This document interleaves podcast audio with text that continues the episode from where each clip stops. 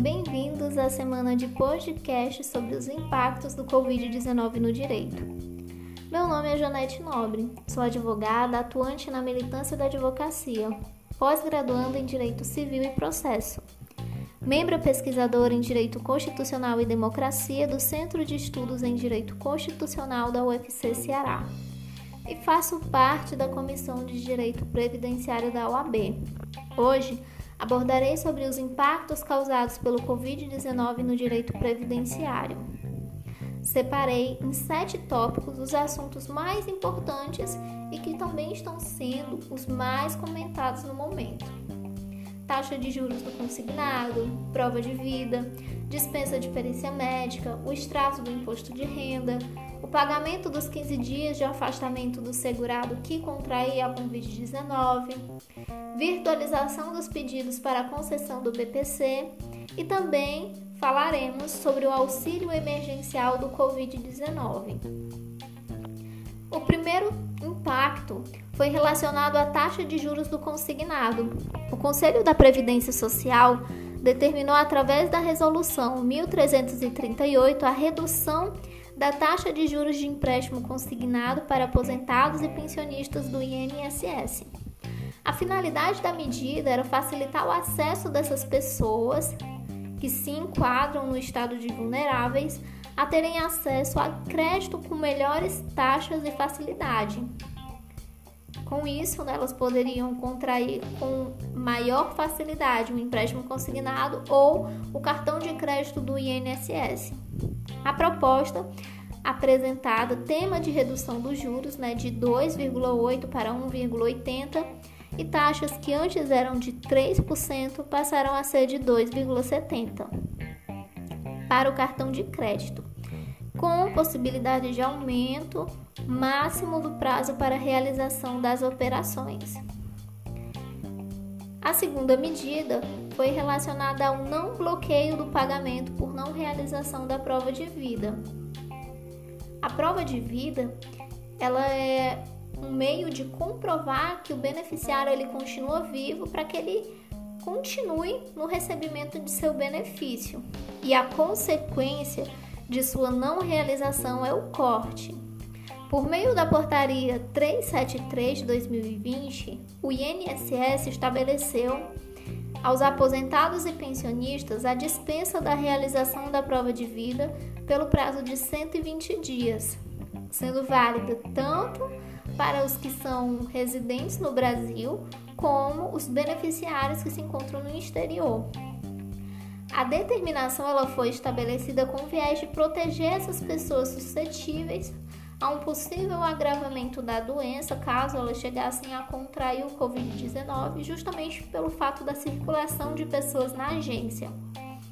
No entanto, é importante destacar que a medida não é enquadrada para aqueles que já se encontravam com pendências antes da data da publicação dessa portaria, que foi no dia 17 de março de 2020. A terceira medida tomada foi relacionada à dispensa da perícia médica presencial. Com o fechamento das agências a nível nacional, ficou impossibilitado a perícia médica, justamente pelo fato de surgir com ela aglomerações de pessoas. Então, no dia 19 de março, o INSS se manifestou em sua página oficial para que todos os segurados que todos os segurados estariam dispensados do atendimento da realização de perícia médica presencial, devendo tanto realizar o envio do atestado médico ou laudos por meio da plataforma virtual. Fora o atendimento presencial na agência, é possível o segurado realizar diversos requerimentos e pedidos de benefícios pelo meu INSS e os advogados fazem por intermédio do INSS digital, ou seja, na prática já existiam esses sistemas, então os pedidos já poderiam ser feitos por eles, né? O meu INSS, ele é, o, ele é a ferramenta utilizada pelo segurado. O INSS digital é do advogado, então é possível fazer o acesso por esses dois tipos de sistemas, né? e realizar o requerimento, o pedido. Porém, até o presente momento, não foi disponibilizado nenhum campo específico nessas duas plataformas para regulamentação dessa portaria sobre essa possibilidade. Caso o segurado necessite do benefício, é possível fazer, né, fazer o benefício, como por exemplo do auxílio doença, ele faz o pedido e dentro do seu requerimento já colocar o atestado médico, mas até então não tem um campo específico para isso. E depois o envio ficar acompanhando pelos canais remotos. A documentação ela vai ser analisada pela perícia médica do INSS também de forma remota. A determinação vale também para os requerimentos realizados antes do fechamento das agências do INSS, que aguardavam também pela perícia médica. O outro ponto foi que o INSS ele disponibilizou a opção de acessar o extrato do imposto de renda através do portal que eu já falei para vocês. O meu INSS ele é o portal do segurado. Caso ele não tenha um cadastro ainda, basta clicar lá no site do INSS. Existe uma, um, uma plataforma, você clica lá para fazer o cadastro, cria a senha e lá você vai poder ter acesso a esse extrato, caso precise, né, o extrato do imposto de renda, como também aos requerimentos, a andamento, cumprimento de exigência, pode estar sendo acompanhado por lá. A outra medida, essa, né, foi o próprio INSS que se manifestou, dizendo que pagaria pelos 15 primeiros dias de afastamento do segurado que contrai essa Covid-19 a medida ela tem por finalidade minimizar os impactos financeiros às empresas enquanto durar a pandemia do Covid-19. Porém, ainda é necessário um projeto de lei nesse sentido devendo ser aprovado. A outra medida que já vinha acontecendo, né, porque eu já tratei com vocês da virtualização dos pedidos, só que nesse caso, agora em relação ao BPC, o BPC, o benefício de prestação continuada, até então ele era bastante burocrático e foi flexibilizado em seus procedimentos. Nesse caso, é, foi dispensado o cadastro no CAD único, sendo todos os requerimentos pendentes de análise a partir da publicação do ato regulamentador até seu processamento de forma virtual. Outra medida que eu quero tratar com vocês é sobre o benefício. Por meio da Lei 13.982, de 2 de abril de 2020, foi alterada a Lei 8.742 de 1993 para dispor sobre os parâmetros adicionais de caracterização da situação de vulnerabilidade social para fins de elegibilidade ao benefício de estação continuada do BPC e estabelece medidas excepcionais de proteção a serem adotadas durante o período de enfrentamento de emergência de saúde pública, importância internacional decorrente do Covid-19, responsável pelo surto em 2019. Então essa lei ela trata só de algumas alterações, como eu falei, mas também do auxílio emergencial, qual veremos os requisitos, o que que precisa, quais foram as mudanças que eram em relação sobre auxílio doença e o auxílio por incapacidade. Vamos lá. Qual foi a alteração? A alteração foi em relação ao artigo 20, parágrafo 3.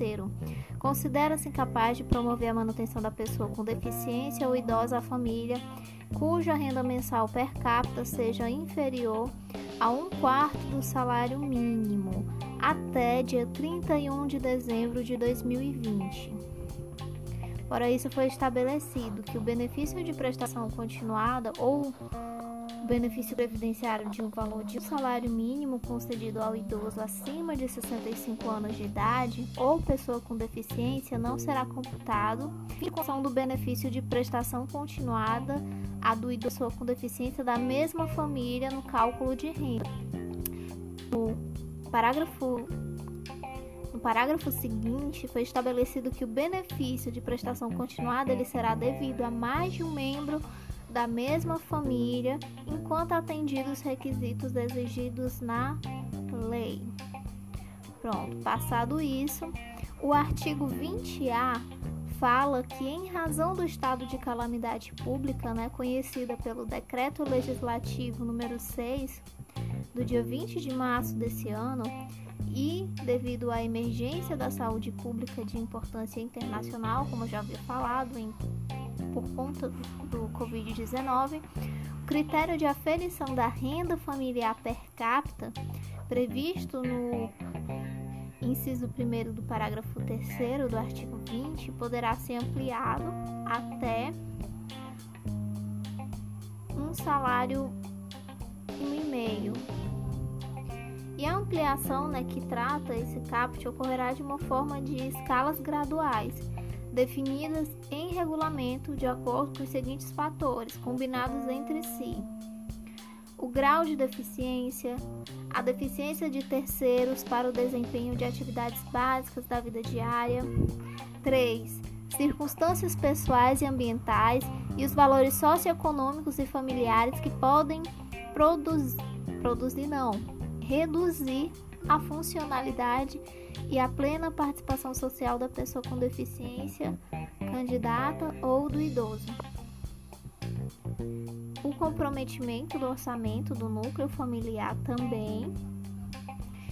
E de que trata né, o parágrafo 3 do artigo 20 exclusivamente com gastos de tratamento de saúde, médico, fraldas, alimentos, medicamentos do idoso ou da pessoa com deficiência não disponibilizados gratuitamente pelo Sistema Único de Saúde Pública, o SUS, ou com serviços não prestados pelo Serviço Único de Assistência Social, desde que comprove necessários à prestação da saúde e da vida. O parágrafo 2 trata do grau de deficiência e o nível de perda de autonomia representado pela dependência de terceiros para o desempenho de atividades básicas e de sua vida diária, de que tratam especificamente o inciso 1, 2 e o parágrafo 1 deste artigo. Deverão, serão aferidos para a pessoa com deficiência por meio de índices e instrumentos de avaliação funcional a serem desenvolvidos e adaptados para a realidade brasileira, observados termos do que dispõe o artigo 2 da Lei 13.146 de junho de 2015. O parágrafo 3 trata das circunstâncias pessoais e ambientais e os fatores socioeconômicos. Neles, né, destaca-se outros aspectos, do qual, quais são o grau de instrução e o nível de educação e, e cultura, do candidato ao benefício, acessibilidade e adequação do local de residência à alimentação funcional, as condições de moradia, a habitualidade, o saneamento básico e o entorno familiar e domiciliar, a existência e a disponibilidade de transporte público e de serviços públicos de saúde e de assistência social no local da residência do candidato ao benefício Quarto, a dependência do candidato ao benefício em relação ao uso tecnológico assistivas e o número de pessoas que convivem com o candidato ao benefício e a coabitação de outro idoso ou pessoa com deficiência dependente de terceiros para o desempenho de atividades básicas ou vida diária. Fora isso, também foi tratado sobre o valor referente ao comprometimento do orçamento do núcleo familiar, com gastos, com gastos relacionados a tratamento de saúde, médico, fraldas, como eu já havia falado antes. Já entrando no que diz sobre o auxílio emergencial, que é um valor que será pago durante três meses para um grupo determinado de pessoas, que eu já vou falar quem são. É, esse grupo, durante esse período de três meses, a contar da publicação dessa lei, que foi no dia 2, ou seja, foi ontem, é, será concedido esse auxílio emergencial no valor de 600 reais mensais ao trabalhador que cumpra cumulativamente, certo? Porque são vários requisitos, sendo eles: 1. Um, ser maior de 18 anos de idade, não ter emprego formal ativo, não seja titular de benefício previdenciário ou assistencial, ou beneficiário do seguro-desemprego ou de programa de transferência de renda federal, cuja renda familiar mensal per capita seja de até meio salário mínimo ou a renda mensal total seja de até três salários mínimos, que no ano de 2018 não tenha recebido rendimentos tributáveis acima de R$ 28.559,70 e que exerça atividade na condição de microempreendedor individual, ou seja, contribuinte individual do regime geral da Previdência, que contribua como forma, né, de forma ao que dispõe a lei, ou seja, trabalhador informal, seja desen... ou seja, empregado autônomo ou desempregado de qualquer natureza, inclusive intermitente inativo, inscrito no Cadastro Único dos Programas Sociais do Governo Federal, CAD Único, até o dia 20 de março de 2020 ou que nos termos é, faça né, a autodeclaração. Quem não tiver esse cadastro vai poder fazer a autodeclaração. Essa autodeclaração ela vai ser liberada para quem não possuir esse cadastro fazê-la por, inter, por intermédio dessa plataforma. A plataforma não foi liberada ainda, vai estar sendo liberada nos próximos dias. E vamos aguardar. Fora isso, quais são os outros requisitos? O recebimento do auxílio emergencial ele está limitado a dois membros da mesma família que residam, é claro, na mesma residência. O auxílio emergencial ele vai substituir o benefício do Bolsa Família em situações em que for mais vantajoso. Se o benefício do valor de 600 reais for mais vantajoso que o benefício do Bolsa Família, é, a pessoa vai poder decidir é, qual dos dois benefícios vai querer receber. Não vai poder receber os dois, vai ter que escolher, certo? E uma novidade interessante é que a mulher provedora da família, ou seja, é a família monoparental, é aquela mulher que faz o papel de pai e de mãe, sustentando a família, ela vai receber duas cotas do auxílio, ou seja, que vai dar R$ 1.200. E as condições de renda familiar mensal per capita e total que fala esse CAPT serão verificadas por meio do CAD único. Então, quem já está nas bases de dados do governo não vai precisar fazer um cadastro. As informações vão ser analisadas por lá. Para os trabalhadores inscritos e por meio de autodeclaração para os não inscritos, que vai acontecer por meio da plataforma digital, como eu já tinha falado para vocês. São considerados empregados formais para efeitos do que a lei diz os empregados com um contrato de trabalho formalizado conforme dispõe a CLT e todos os agentes é, públicos, independentemente de relação jurídica, inclusive quem ocupa cargo temporário, cargo em comissão, nomeação e exoneração e titulares de mandato eletivo.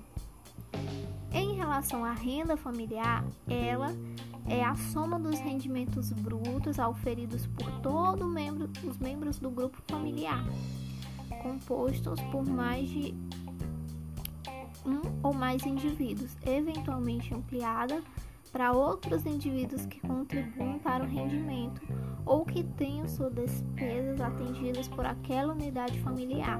Ou seja, pega a renda mensal bruta de todas as pessoas que moram no mesmo domicílio, valor bruto, e faz a divisão entre os membros residentes na mesma casa, que moram no mesmo domicílio. Não é, serão incluídos no cálculo dessa renda que eu acabei de falar os rendimentos recebidos de programa de transferência de renda federal. O que seria? Seria o Bolsa Família. A renda familiar é a razão entre a renda da família mensal e o total dos indivíduos da família. O auxílio emergencial será operalizado e pago em três prestações mensais pelas instituições financeiras públicas federais que ficam autorizadas a realizar o seu pagamento por meio de conta tipo poupança digital, que vai ser de abertura automática em nome dos beneficiários, o qual possuirá as seguintes características: é, serão dispensada a apresentação de documentos, isenção de cobrança de tarifa de manutenção, ao menos uma transferência eletrônica dos valores por mês sem custo para a conta bancária mantida em qualquer instituição financeira habilitada a operar pelo Banco Central do Brasil. É, não, não é passiva a emissão de cartão físico, cheque ou ordem de pagamento para sua, mani, para sua movimentação. E os órgãos federais eles vão disponibilizar as informações necessárias para a verificação dos requisitos para a concessão desse auxílio emergencial constantes da base de dados de que sejam detentores. E o Poder Executivo ele vai regulamentar o auxílio emergencial é, desse artigo, ficando o INSS né, autorizado a antecipar o valor mencionado para os requerentes do benefício de prestação continuada, que seriam os idosos e deficientes, né? São aquelas pessoas que entraram com esses pedidos na via administrativa do INSS e estão aguardando o resultado do seu pedido. É, durante o período de três meses, a contar da publicação dessa lei, ou até aplicação pelo INSS do instrumento de avaliação da pessoa com deficiência. O que ocorrer primeiro? É, o artigo 3 ainda trata, no seu parágrafo único, né, que é reconhecido o direito da pessoa com deficiência ou idoso ao benefício de prestação continuada, seu valor será devido a partir da data do requerimento, deduzindo-se os pagamentos que forem efetuados ficando o INSS autorizado a antecipar um salário mínimo mensal para os requerentes do benefício do auxílio doença durante o período também de três meses, a contar da publicação dessa lei, que foi no dia 2 de abril desse mês, ou seja, ontem, até a, até a realização da perícia médica, ou que ocorrer primeiro, igual ao DPC. E a antecipação, né, que se trata esse caput, ela vai estar tá condicionada. Primeiro, ao cumprimento da carência exigida para a concessão do benefício de auxílio-doença. 2. A apresentação de atestado médico cujos requisitos e forma de análise serão estabelecidos em ato conjunto com a Secretaria Especial da Previdência e do Trabalho do Ministério da Economia e do INSS. Já o artigo 5 ele fala sobre a, que a empresa ela vai poder deduzir do repasse das contribuições à previdência social, observado o limite máximo do salário de contribuição no regime geral da previdência social. O valor devido, né, nos termos de que trata o artigo 60 da Lei 8.212. Ao segurado empregado cuja incapacidade temporária para o trabalho seja comprovada decorrente da sua contaminação pelo Covid-19.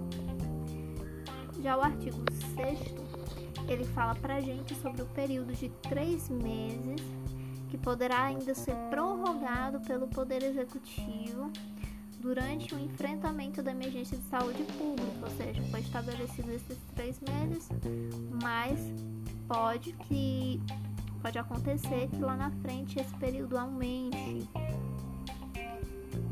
E vamos por aqui. E quero agradecer imensamente pelo fato de você ter escutado esse podcast até o final e ter se aprofundado mais sobre os impactos do Covid-19 no direito previdenciário. E já quero convidá-los a escutarem os próximos podcasts que tratarão dos impactos do Covid-19 em outras áreas do direito. Eu fico por aqui, mas aguardo você nas próximas publicações. thank you